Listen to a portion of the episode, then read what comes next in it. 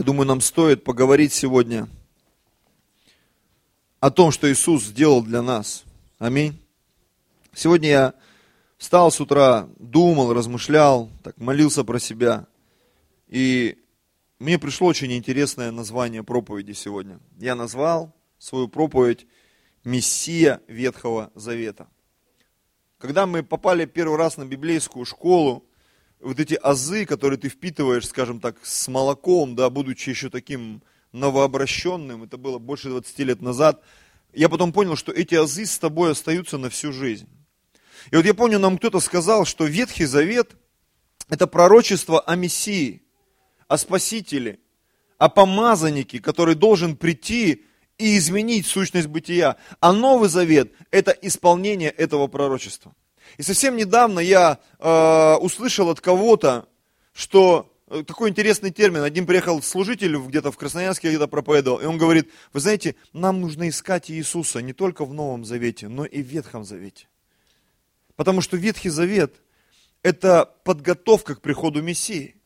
И в Новом Завете, о Ветхом Завете написано, что вся жизнь народа Божьего, все персонажи, все герои библейские Ветхого Завета, они прямо или косвенно показывают на Мессию, на помазанника, на исполнение пророчества, на то, что должно было произойти э, в Новом Завете, на то, что должно произойти в нашей с вами жизни. Аминь. Потому что Иисус, Он не просто умер и воскрес – не просто сделал, ушел, и ты живи как хочешь. Иисус умер и воскрес для того, чтобы твоя жизнь радикально изменилась. Аминь. Чтобы ты действительно стал свободным от греха. Чтобы ты действительно стал свободным от проклятия. Чтобы ты действительно исцелился от всякой болезни и действительно стал по-настоящему счастливым, живя здесь, на этой планете. Это так. Поэтому нам с вами стоит погрузиться. Возможно, я не буду сегодня много читать. В конце я прочитаю одно место. А, я сегодня даже так немножко погуглил, что в еврейских там синагогах где-то вот, ну, многие говорят, что это место его либо истолковывают как-то так по-другому, либо вообще избегают. Потому что там, как нам, христианам, да, кажется, и мы верим в это, конкретно говорится о пришествии Иисуса. И если мы посмотрим Ветхий Завет, он весь пронизан э, тем, что Иисус, Он придет на эту землю. Он будет здесь и будет что-то делать. И вы знаете, первое упоминание, как я услышал в библейской школе, еще где-то, знаете, где прозвучало? В Эдемском саду.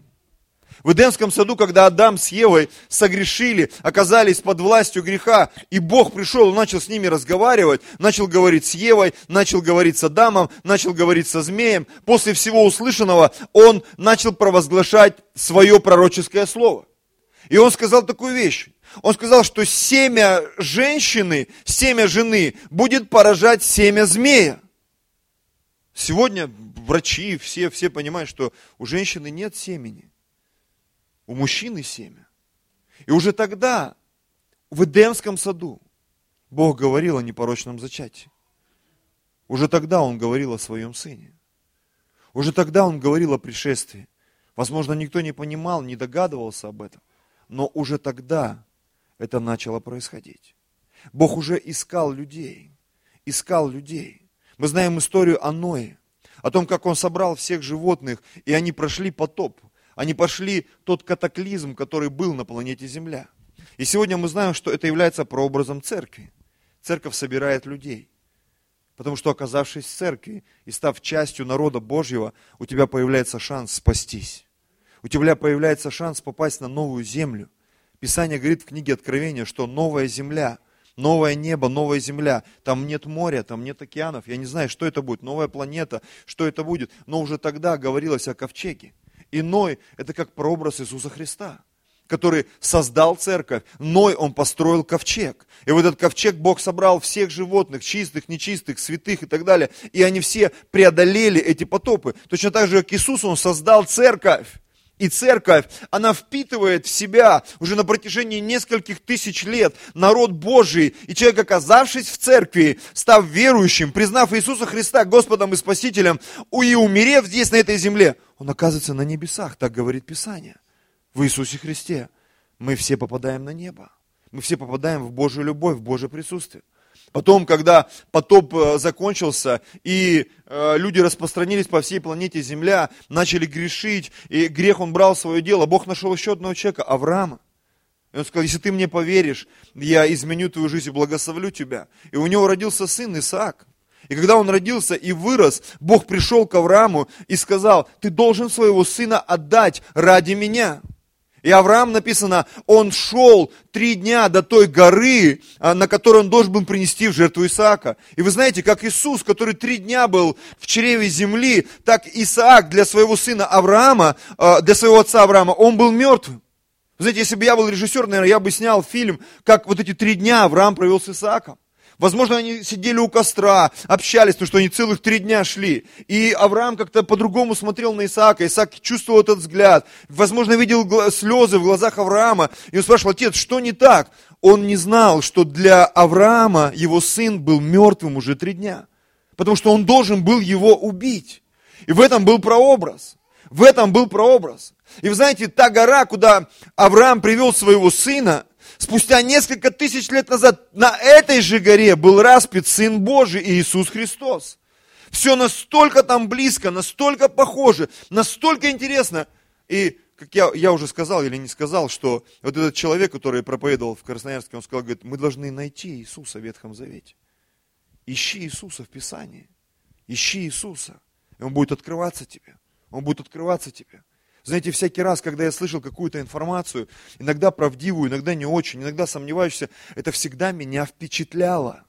Как-то, когда я был в институте, а, там один парень, который так сожалеющий на меня смотрел, он знал, что я верующий, он подсунул мне какую-то передачу, там, «Дух времени» или как это называется, говорит, эта передача вообще развенчивает христианство. Вы знаете, я посмотрел ее три или пять раз – и чем больше я ее смотрел, тем сильнее становилась моя вера. Почему? Потому что я не искал каких-то компроматов на Иисуса. Я искал подтверждения своей веры.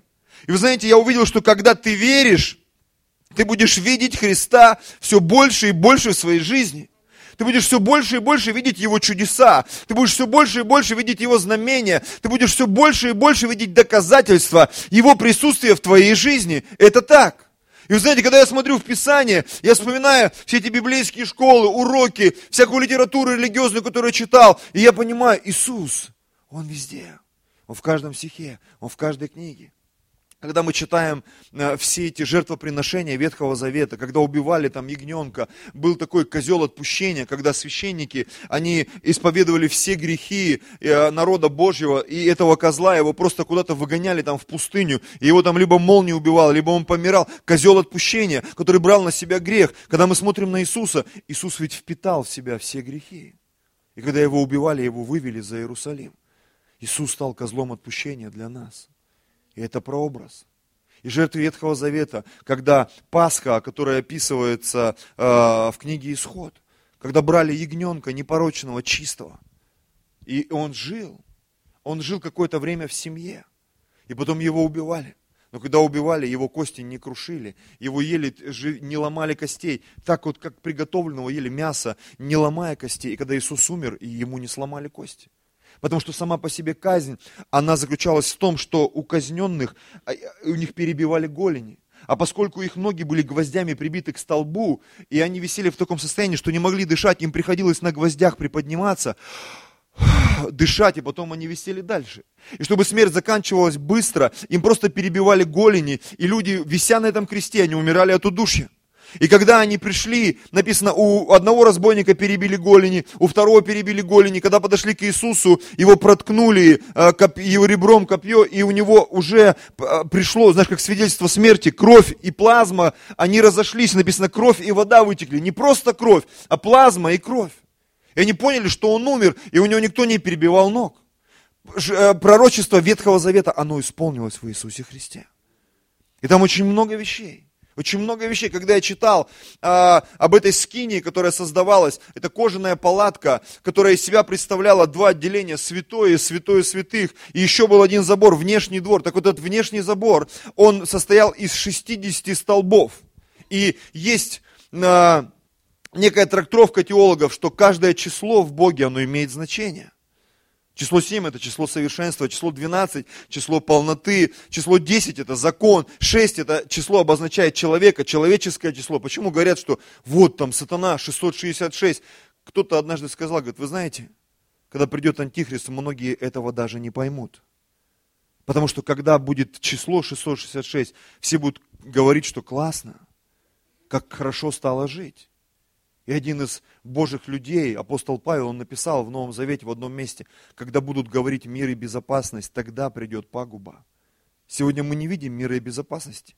Сегодня мы видим холодную войну, э, народ на народ, царство на царство. Это последнее время, но еще не конец. Еще нет мира и безопасности. К этому лишь только все идет. И вот представьте себе эти 60 столбов, они имели очень интересное значение. И Иисус, став человеком, число 6, исполнил закон, 10 заповедей. Вся эта скиния, все эти столбы, все эти цвета, которые были там, это все указывало на Иисуса Христа.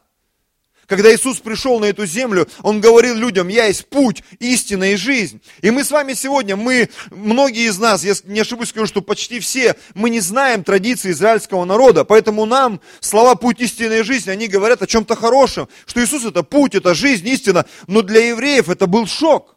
Потому что вот этот первые ворота, эти кожаного забора, они назывались путь завеса в палатку первая, она называлась истина, а последняя завеса, которая загораживала ковчег, куда никто не мог заглядывать, только раз в год ходил первосвященник, и то к нему веревку привязывали, если он был греховным, он умирал, его вытаскивали. Вот эта завеса последняя, она называлась жизнь. И когда Иисус евреям говорил, народу Божьим, я есть путь истины и жизнь, он говорил, я вход в святое святых. Я вход в святое святых. Вот эти ворота, они были четырех цветов. Четырех цветов. Как четыре Евангелия, которые раскрывают нам разный характер Иисуса. Иисус как человек, Иисус как Бог, Иисус как агнец, как жертва, и Иисус как царь. Цвет неба, цвет праведности, цвет крови, цвет царственности. Это все так перекликается. Вот эти столбы, они были из дерева сетим, не тлеющее дерево. У них было подножье, медное там, если я не ошибаюсь. Это прообраз суда.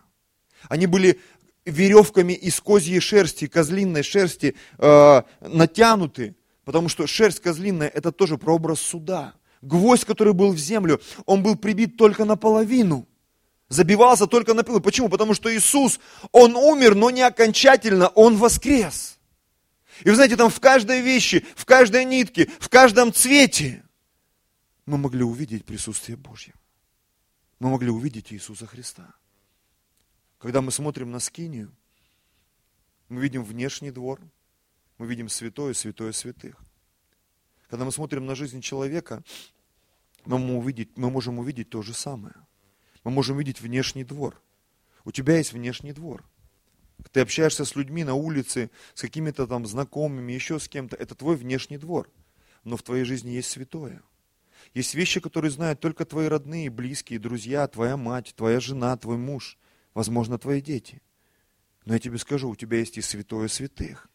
Есть вещи, которые не знает никто, кроме тебя и, конечно же, Бога.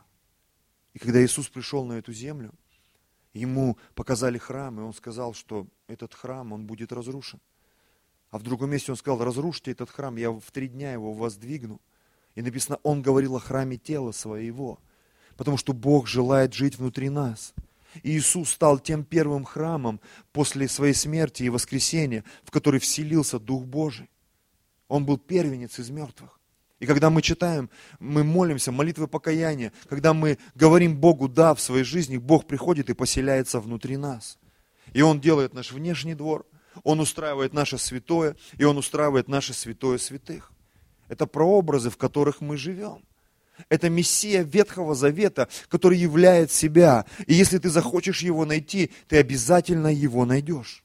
И все истории, все э, эти ситуации, которые описываются в Ветхом Завете, они, возможно, такие кровавые, они, возможно, такие реалистичные, они, возможно, такие бытовые, но мы можем посмотреть на свою жизнь и понять, что мы ведь тоже живем такой жизнью. И в нашей жизни тоже случаются и катастрофы, и разные при разные ситуации. Но самое интересное, что, возвращаясь к теме проповеди, мы попадаем в светлое воскресенье, в светлую Пасху. Светлую Пасху. Мы попадаем. Когда народ Божий находился э, в Египте, как он туда попал? Он туда попал благодаря Иосифу. Иосиф это тоже прообраз Иисуса. Когда на земле была засуха, Бог позаботился о том, чтобы Иосиф, оказавшись в Египте, он стал великим человеком. И евреи, придя туда в количестве 70 человек, они спаслись, выросли, разрослись и стали большим народом. Но Иосиф защищал их. Иосиф кормил их. Его предали братья, продали в рабство, как Иисуса спустя несколько тысяч лет. Люди предали, отдали его на смерть. Но эта смерть послужила к спасению всех верующих. Рабство Иосифа послужило к спасению всего народа Божьего. И когда наступил день Пасхи, когда народ умножился, распространился, и он оказался в рабстве, как мы, оказавшись на планете Земля, и должны стать ее господами, богами этой земли, мы оказались в рабстве проклятия из-за греха Адама и Евы, точно так же Иисус пришел, Он изменил ситуацию в нашей жизни как Бог пришел в народ израильский через Моисея. И он сказал, в эту ночь, там была одна из последних, самых мощных казней. Он говорит, я разберусь и вас отпустят. И одно из вещей, которые они должны были сделать с этим агнцем, они должны были взять кровь этого агнца, кровь этого ягненка. И помимо того, что они его они должны взять его кровь и помазать косяки своих дверей. И вы знаете, сегодня, когда мы говорим, что кровь Иисуса омыла нас – мы мажем косяки своих дверей. Мажем косяки своего сердца, чтобы грех туда не вошел. Мажем косяки своей семьи. Мы мажем косяки своей церкви, мы мажем косяки своего бизнеса, мы мажем косяки своей судьбы, своей жизни, чтобы дьявол, он не мог ничего делать. Я возвращусь опять к, к, к стиху, который читала сестра. Пока мы молимся, пока мы провозглашаем Иисуса Господом и Спасителем, дьявол ничего не может. Духовный мир ничего не может, колдуны ничего не могут. До тех пор, пока Иисус внутри нас живет, туда не может прийти никто другой. Ведь Новый Завет говорит нам одну из интересных вещей, что нечистый дух, выйдя из человека, он ходит по безводным местам и, не найдя себе покоя, возвращается. И если дом выметенный, чистый, но пустой, он берет семь злейших, возвращается. И написано, последнее бывает хуже, чем... Э, лучше бы человек этот вообще не спасался. Но когда Иисус живет внутри нас, Дьяволу там нет места. Страху нет места, сомнениям нет места. Поэтому мое воскресенье, оно сегодня. Я обновляю свой завет с Господом. Мое воскресенье, оно сейчас. Я обновляю свой завет с Господом. Мое воскресенье, оно сегодня будет, завтра и всегда, потому что я обновляю свой завет с Господом. И все эти ветхозаветные прообразы, они все говорят нам о том, что Бог сделал для нас в своем Сыне Иисусе Христе. Все эти прообразы. Иисус Навин. Иисус Навин это был человек, который Моисей, он вывел из рабства народ Божий.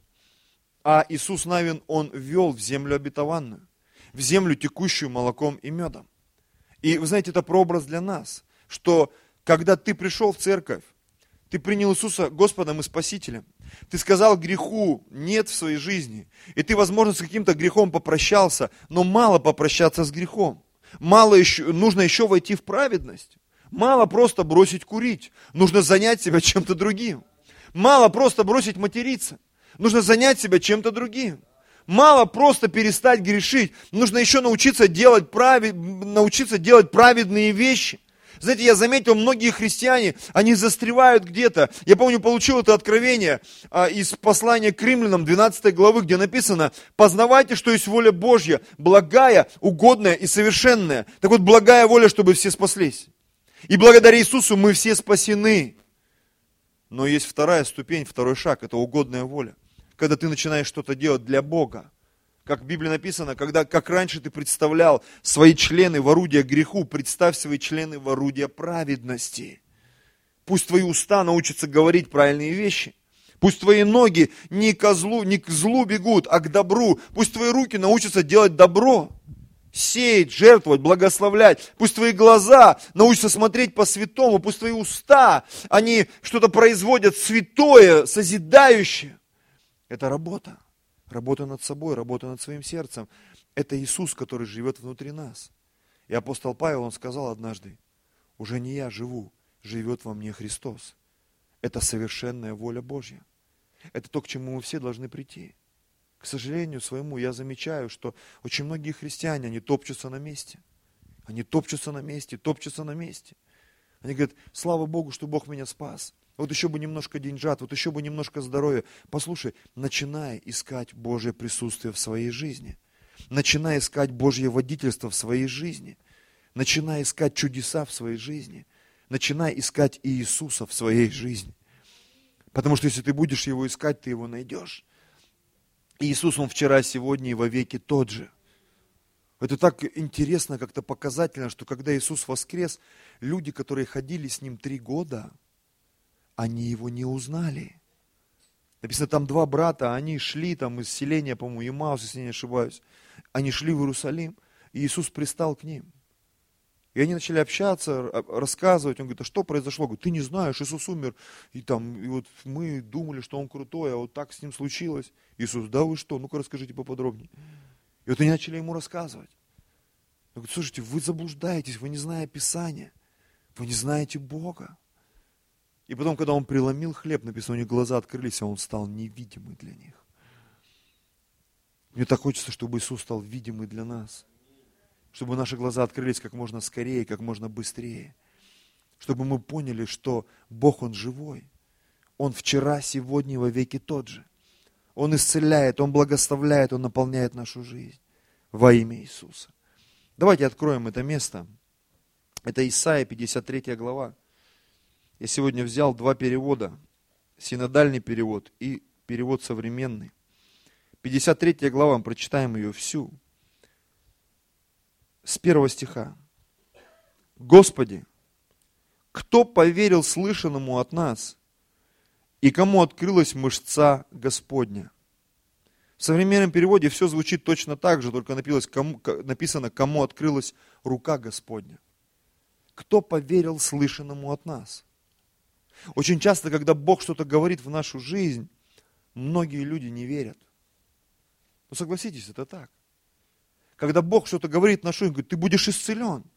Но когда у человека рак, он говорит, я так с трудом в это верю. Когда у тебя нет денег, и тебе говорят, у тебя будет много денег, ты, наверное. Когда ты так сильно хотела выйти замуж или жениться, и уже 35-я попытка не увенчалась успехом, тебе говорят, у тебя будет много детей, у тебя будет крутой муж, жена, и ты уже так как в первом стихе 53 главы Исаия, кто поверил слышанному от нас? Кому открылась мышца Господня? Тому, кто поверил, тому, кто принял, тому, кто нашел. Здесь же в Ветхом Завете написано, если взыщите меня, то найдете, если взыщите от всего сердца. Мы будем искать Иисуса. Мы будем искать Его присутствие. Мы будем искать Его откровений. Второй стих. Ибо Он с большой буквы, взошел пред ним, опять с большой буквы. Кто пред кем взошел? Сын Божий взошел перед Отцом. Я как-то читал книгу, э, по-моему, называется «13 раввинов». Я искал, так и не нашел, я хотел найти. Мы были в гостях в одном городе, и там я прочитал ее. И там свидетельство 13 раввинов, как они приняли Иисуса Христа. Одно свидетельство меня просто потрясло. Он читал Ветхий Завет, что Новый Завет они не читают, ортодоксальные евреи. И в Ветхом Завете он нашел Иисуса Христа, встретился с Ним. И он читал то место, где а, Господь пролил от Господа с неба огонь на Содом и Гамору. И там в оригинале, в арамейском, на древнееврейском, там точно так же, как здесь написано было, он с большой буквы зашел перед ним. Иегова от Иеговы с неба, Господь от Господа. И тогда этот раввин, он задумался, как это? Господь был на земле, и Господь был на небе? Сразу в двух местах? Его осенило. Если это произошло в Содоме и Гаморе, это могло произойти и на Голговском кресте. И этот раввин, он принял Иисуса Христа как Господа и Спасителя. Он нашел Иисуса в Ветхом Завете. И вот здесь написано, ибо Он взошел перед ним, как отпрыск, как росток из сухой земли. Нет в нем ни вида, ни величия. И мы видели его. И не было в нем вида, который привлекал бы нас к нему. Прочитаю современный перевод. Он пророс перед ним, как нежный побег, как корень из сухой земли. Не было в нем ни красы, ни величия, чтобы нам смотреть на него. Не было в облике его ничего, что привлекало бы нас. Иисус был как обыкновенный человек. Он не сиял, он не летал над землей, он не питался космической росой, он питался как все. Ходил в туалет, страдал, возможно, ощущал, страдал от жары, от холода. Он имел все те же ощущения, которые имели обыкновенные люди.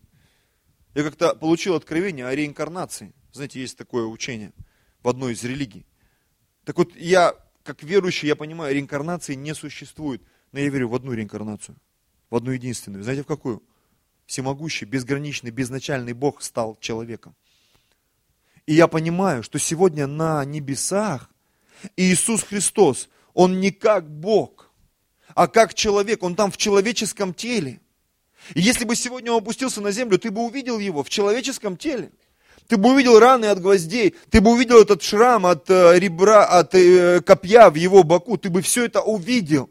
Он там, Он изменил свою сущность ради нас с тобою, став простым человеком и прожив эту жизнь достойно.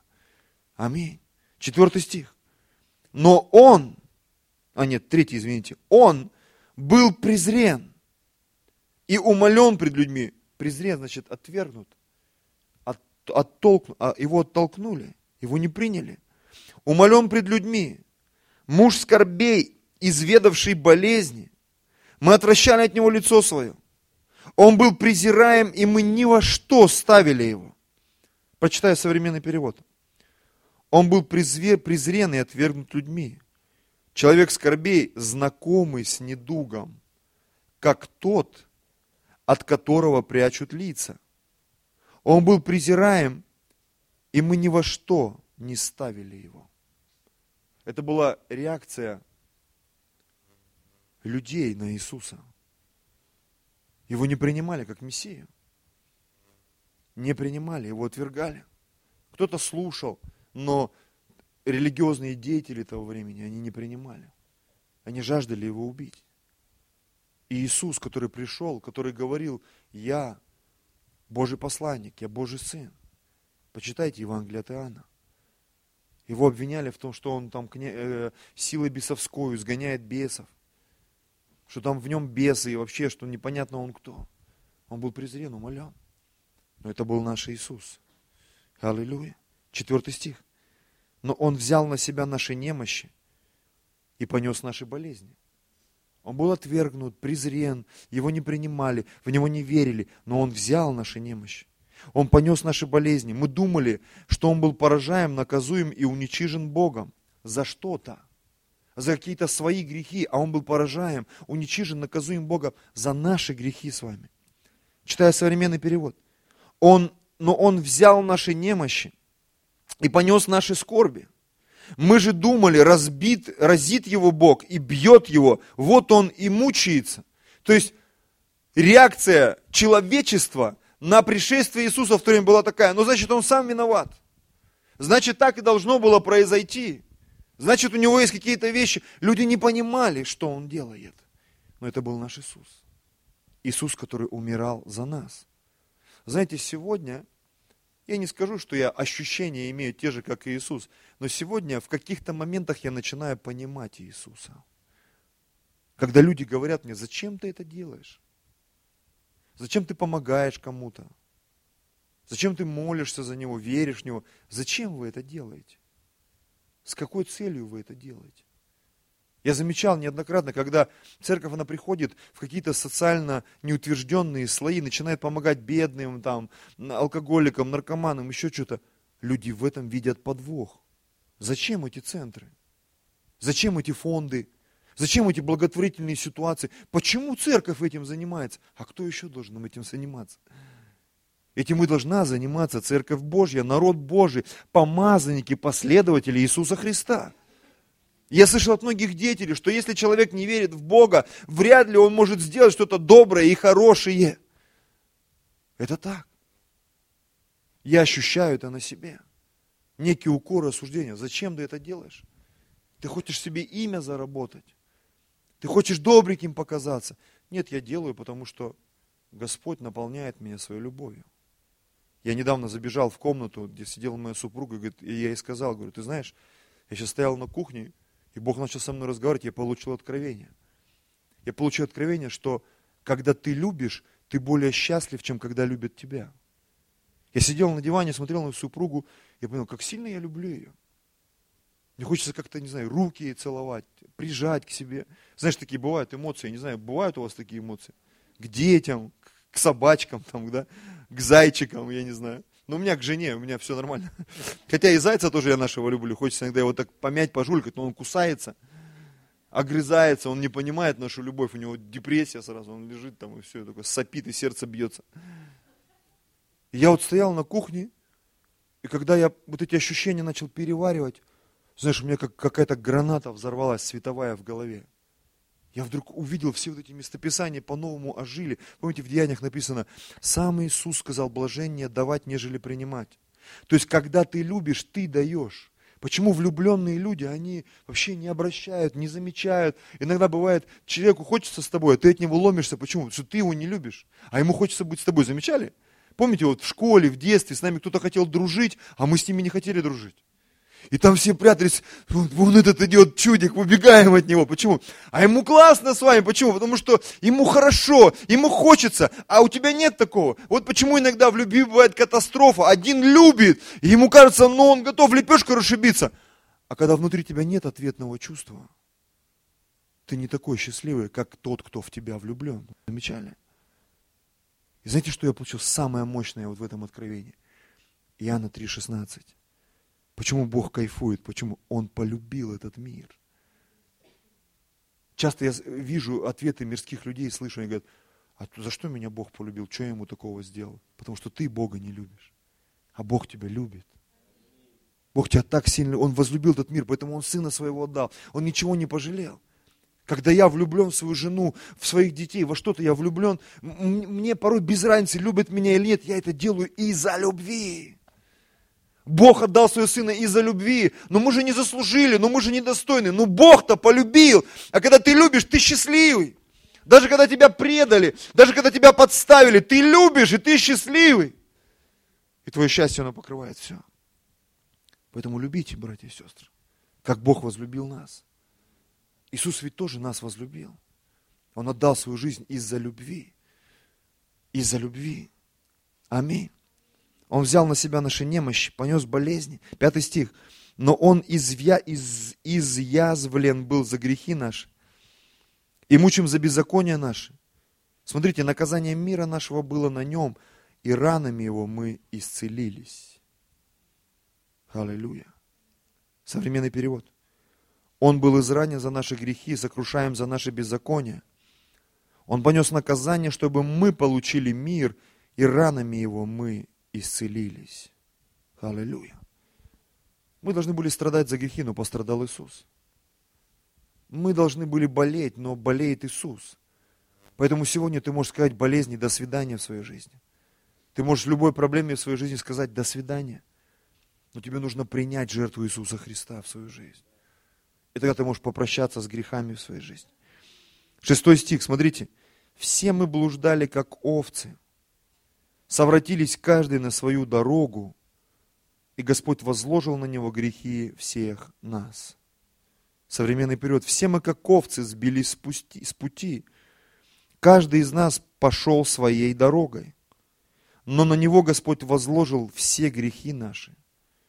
Мы реально ведь как овцы, мы заблудились. Сегодня так много грехов. Знаете, сегодня я ярко, четко осознаю, что такое грех. Грех – это изнанка Божьего творения. Изнанка. А там, где изнанка, там катастрофа. Вот, к примеру, Бог придумал электричество. И сегодня электричество, наверное, оно преодолевает все остальные ресурсы, которыми мы пользуемся, согласитесь? Сегодня телефоны, уже появились в мире электромобили, сегодня автозаправки там меняются в невероятном темпе на вот эти вот аккумуляторные штуки. Скоро, наверное, вот эта Тесла, она уже весь мир захватит, эти автомобили. И они быстрее едут, они эконом, экономичнее, эргономичнее, они природу там не разрушают, эти выхлопных газов нету. И ты понимаешь, электричество, оно уже везде. Но само по себе электричество, оно опасно, согласитесь? Что там, где плюс с минусом встречается, там может быть короткое замыкание. И розетки, которые у нас есть дома, мы можем туда включать э, зарядку, телевизор, там, не знаю, магнитофон. Если ты пальцы сюда запихаешь, тебя убьет током. Это неправильное предназначение. И вот, когда мы согрешаем, в нашей жизни происходит неправильное предназначение. Но Бог это изменил. Мы все совратились, мы все заблудились. Но а том там шарахнет, то здесь придавит то там прищимит. Мы где-то запутались в грехах, в проблемах, сами в себе, в своих мыслях, в своих эмоциях. У меня так много вопросов, я читаю Библию больше 20 лет, но я кричу в небо, говорю, Бог, мне нужны ответы. Мне нужны ответы. Я совратился, верни меня, верни меня, верни меня. Помните такая шутка в школе, да, что извилины должны быть в башке. В башке, в голове. А я так понимаю, чем ближе ты к Богу, тем у тебя мысли яснее и прямей. И быстро ответы получаешь. Почему? Потому что в извилинах ты там бродишь. Как сумасшедший. Бродишь, ходишь. И так, и это. Открываешь Писание, все ясно и понятно. Я заметил, когда мысли прямые, четкие, ясные в Боге, даже вот Писание, да, канонический перевод, канон с греческого, это прямая палка. Все просто и понятно, прямая палка, как образец. Ты примерил, померил. Все ясно. Что больше не от, не от Бога, от лукавого, что меньше от лукавого. Что криво от лукавого. Это так. Помните, я много раз приводил этот пример про американскую валюту. Там был департамент, который защищал вот эти банкноты. Не знаю, существует он сейчас или нет. И когда спросили работника этого департамента, как вы вычисляете подделки, он говорит, мы вообще подделками не занимаемся. Мы изучаем только оригинальные купюры. На цвет, на вкус, на запах, на водяные знаки, на металлические там эти полоски, на вот эти все микрорисунки. И зная оригинал, тебе легко отличить фальшивку. Зная истину, тебе легко отличить фальшивку. Почему сегодня люди, как написано, все совратились с путей, потерялись? Никто не знает оригинал. Никто не знает. Но это знает Иисус. И когда ты найдешь Иисуса, ты найдешь оригинал. Когда ты найдешь Иисуса, ты найдешь истину. Вы знаете, сегодня идут войны, правда. Э, у каждого человека правда своя, я с этим соглашусь. Но сложно понять, чья правда правдивее. Правда ведь? Сложно понять. Послушаешь одних, правду говорит. Послушаешь этого, правду говорит. Свободу может принести только истина, истина, истина, истина. Истина. А Иисус это истина. Поэтому, когда Иисус приходит в нашу жизнь, мы получаем настоящую свободу. Аллилуйя. Национальный вопрос уходит в сторону. Вопрос по половым различиям уходит в сторону. Вопрос по социальным различиям уходит в сторону. Знаете, что я заметил? В нашей семье, даже в отношениях с супругой, многие вопросы мы просто не поднимаем. Почему? Потому что Божья истина, она настолько осветила все это, что эти вопросы, они к нам вообще никакого отношения не имеют. Аллилуйя. Вопросы лидерства, там, предназначения, каких-то там э, национальных разногласий. Мы понимаем, что перед Богом все равны. И понимаем, что сосуд Божий, неважно, он мужского пола или женского, если Бог помазал, ну что ты сделаешь? Нужно признавать эту мудрость, эту силу. И многие вещи в Божьем присутствии, они сегодня просто растворились, и дьявол не может через них зацепить нас. Почему? Мы вне этих вещей. Послание Галатам, 5 глава, 22 стих говорит нам, что э, у любви, да, она там э, плоды, плоды праведности. Это доброта, святость, чистота, там, воздержание, кротость и так далее. Написано, на таковых нет закона. Что это значит? Закон греха не может их остановить. Если человек пребывает в этих вещах, он вне греховного закона, он способен двигаться там, где грешный человек двигаться не может. Такой человек способен простить, такой человек способен любить, а, такой человек способен делать то, что другой сделать не может. Вот такой наш Господь. Идем дальше. Седьмой стих. Он истязуем был, но страдал добровольно. Не открывал уст своих. Как овца веден был на заклание, он веден был на заклание, как агнец, предстригущим его безгласен, так он не отверзал уст своих. Здесь применяется этот прообраз, когда убивают овечек. Они безмолвные, только в глазах слезы. Я как-то услышал одного человека, говорит, я вообще ни баранов, ни козлов, говорит, на них смотришь, у них слезы в глазах. Где-то нужно быть подготовленным, чтобы убивать их, чтобы резать. Они безгласные. И вот современный период, он был угнетаем и мучим, но уст своих не открывал. Как ягненок он был веден на заклание, и как овца предстригущими безмолвно, так и он не открывал уст своих. Восьмой стих. От уз и суда он был взят. Уз и суда он был взят. Но род его кто изъяснит? Ибо он отторгнут от земли живых. За преступление народа моего претерпел казнь. Современный перевод, он был взят от притеснения, от суда. Кто может рассказать о его потомках? Ведь он был отторгнут от земли живых, за преступление моего народа был поражен. Кто-то трактует, что это место не о Мессии, что это место о народе Божьем, но тогда за какой народ он страдает? Этот Мессия. От усы суда это наш Христос, который умер за каждого человека. Если ты поймешь, осознаешь и примешь это, твоя жизнь начнет меняться. Твоя жизнь начнет меняться. Ты перестанешь просто ходить в церковь, ты начнешь жить в Божьем присутствии. Аминь. Девятый стих ему назначили гроб со злодеями. Но он погребен у богатого, потому что не сделал греха и не было лжи в устах его.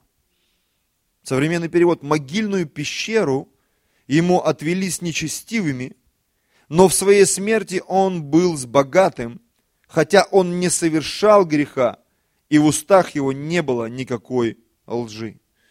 И из Нового Завета мы знаем, что Иисуса положили в гроб, который высек для себя богатый человек.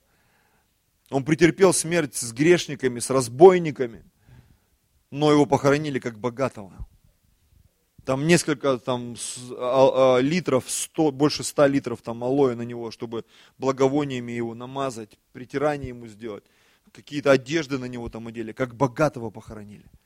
То есть было много в его жизни парадоксов, потому что это действительно был Сын Божий. Одиннадцатый стих. Десятый, простите, да? Десятый. Но Господу угодно было поразить его. И он предал его мучению, когда же душа его принесет жертву милостивления – он узрит, увидит потомство долговечное, и воля Господня благоуспешно будет исполняться рукою его. Современный перевод. Но Господу было угодно сокрушить его, предать мучению, когда его жизнь станет приношением за грех, он увидит свое потомство и продлит свои дни, и преуспеет через него воля Господня. Вы знаете, мы сегодня видим, как потомство Иисуса, оно шагает по планете Земля. Мы сегодня видим, как святая Божья Церковь, она несет это знамя победы. Оно молится за верующих, оно проповедует Евангелие. И может быть в нашей стране, в этом городе мы не так сильно это замечаем, но при помощи сегодня даже интернета ты можешь погрузиться в этот мир и увидеть, как много дела Божьего на этой земле. Аминь как много спасается людей. Я помню одного уважаемого человека, я его знаю, вы тоже его знаете, Ансел Мадабука, его спросили, а вообще что в мире происходит? Он сказал, говорит, в мире происходит пробуждение. Говорит, а почему у нас этого не видно? Ну, может быть, у вас не видно. А вообще в мире происходит пробуждение. Очень много людей спасается. Очень много людей спасается. Очень много людей. Может быть, в нашей стране это не так сильно видно, но это видно в других странах. И, возможно, это скоро перепрыгнет и на нашу страну и в нашей стране будут спасаться люди. Нам просто нужно поверить в это. Нам нужно это принять, братья и сестры, и мы увидим великую славу Божью. Мы увидим чудеса, мы увидим знамения, мы увидим действительно ту великую славу, о которой говорится в Писании. Аминь. Одиннадцатый стих. На подвиг души своей. Он будет смотреть с довольством. Через познание Его Он, праведник, раб мой, оправдает многих и грехи их на себе понесет. Современный перевод. После страданий своих он увидит свет жизни и порадуется. через познание Его, мой праведный слуга многих оправдает и понесет их грехи. Он дает нам познать Его, Иисуса Христа. И Он, праведник Иисус, Он оправдает многих. Он оправдал нас с тобою. Сегодня я могу назвать себя святым. Скажешь, да ну да, и ты святой тоже. Мы святые люди, потому что святой означает отделенный. Бог отделил нас от мира. Бог меняет наше мышление, Он меняет наше сознание, Он меняет нашего внутреннего человека и, конечно же, физического. Он меняет наше сердце, Он меняет наш дух. Он оправдывает нас, братья и сестры. И мы все ближе к небесам. Поэтому по пути нужно захватить еще кого-то. 12 стих. «Посему я дам ему часть между великими». Пожалуйста, музыканты. «Посему я дам ему часть между великими, и сильными будет делить добычу за то, что предал душу свою на смерть. И к злодеям причтен, тогда как он понес на себе грех многих и за преступников сделался ходатаем». Современный перевод. «Поэтому я дам ему удел с великими, и добычу разделит он с сильными, потому что жизнь свою предал на смерть или на смерть и был причислен к преступникам, тогда как он понес грех многих и за преступников ходатайствовал. Когда-то давно я получил очень интересное откровение. Чтобы стать хорошим, нужно очень сильно постараться, согласитесь. И чтобы стать плохим, тоже нужно постараться. И грешники, и праведники испытывают в своей жизни определенное давление. И когда ты смотришь со стороны порой, ты смотришь, как один, так и другой напрягается, но очень сложно понять, куда кто идет. И только в конце вот этого напряженного рабочего дня, какого-то цикла, мы можем понять, мы стали хуже или лучше. Замечали? Я много раз проходил подобные вещи. Сдавал экзамен. Как пастор, как муж, как отец, как сын. Просто как человек. Сдавал какой-то определенный экзамен. И когда я этот экзамен сдавал, я вдруг понимал, что да, я здесь стал лучше. А здесь наоборот, я откатился. Я здесь вернулся к каким-то старым вещам, вещественным. И грех опять господствует в этой сфере моей жизни. И вот здесь написано про Иисуса было, что он был причислен к преступникам, но его не поняли. Он страдал с преступниками, но страдал не как преступник, а как святой человек. Сегодня на церковь порой, на евангельские церкви смотрят, что это за организации вообще. Туманят мозг людям, мы спасаем людей. Мы спасаем людей. Точнее даже не мы, а Бог через нас. И хочется, знаете, порой по-человечески махнуть рукой сказать, не хотите и не надо. Нет, надо. Почему? Потому что Бог сказал, иди и проповедуй Евангелие. Доверяй мне. Доверяй мне. Позволь мне через тебя делать чудеса. Сегодня у нас третье воскресенье месяца, и по идее, сегодня река чудес и знамений. Сегодня хотелось говорить о чем-то великом, и я говорил сегодня о великом Боге, который живет в наших сердцах, который живет в святой книге, которую Он заповедал читать нам всем. И когда мы эту книгу читаем, когда мы в нее погружаемся, когда в ней мы встречаемся с Иисусом, встречаемся с тем, кто нас спас, кто умер за нас, кто благословил нашу жизнь, написано, мы преображаемся в Его образ. Мы преображаемся в Его образ. Я повторюсь то, о чем я говорил чуть выше. Мы со смелостью в какой-то момент можем сказать, уже не я живу, во мне живет Христос. Я бы, возможно, никогда бы не начал проповедовать людям. Я, возможно, бы никогда не помог вот тому человеку, или той сестре, или той женщине, или тому ребенку, или вообще кому-либо. Но сегодня я это делаю, потому что внутри меня живет Бог. Бог, который меняет меня. И люди, которые сегодня пытаются жить по заповедям Божьим, исполняя 10 заповедей, я им желаю сегодня встретиться с Иисусом Христом. Встретиться с Иисусом Христом. Чтобы Мессия Ветхого Завета, Он ожил для тебя. Последнее место будем молиться. Самая древняя рукопись Библии, которую нашли на планете Земля на сегодняшний день, это книга пророка Иова. Ее датируется запись полторы тысячи лет до нашей эры. Это одна из самых древних рукописей, которая найдена. Так вот в этой книге главный герой в какой-то момент он говорит удивительные вещи. За полторы тысячи лет до пришествия Иисуса Христа он говорит такую вещь. А я верю, что Искупитель мой жив. Как это? Ведь Искупитель не пришел еще. Он еще не умер, он еще не воскрес. Как это? Какой Искупитель? А все очень просто. В Ветхом Завете люди верою могли принимать Спасителя грядущего. Как мы с вами сегодня принимаем Спасителя пришедшего, того, кто когда-то пришел. Люди Ветхого Завета могли верить в того, кто когда-то придет. И точно так же получать спасение, верую, что и произошло с Иовом. Он провозгласил свою жизнь, а я верю, что Искупитель мой жив. Там, много тысяч лет назад, Иов понял, что однажды на эту землю придет Искупитель, который изменит суть всей сущности. Я вам еще один пример приведу. Когда Иисус, у него были прения с фарисеями, он сказал такую вещь. Авраам был рад увидеть день мой. Увидел и возрадовался.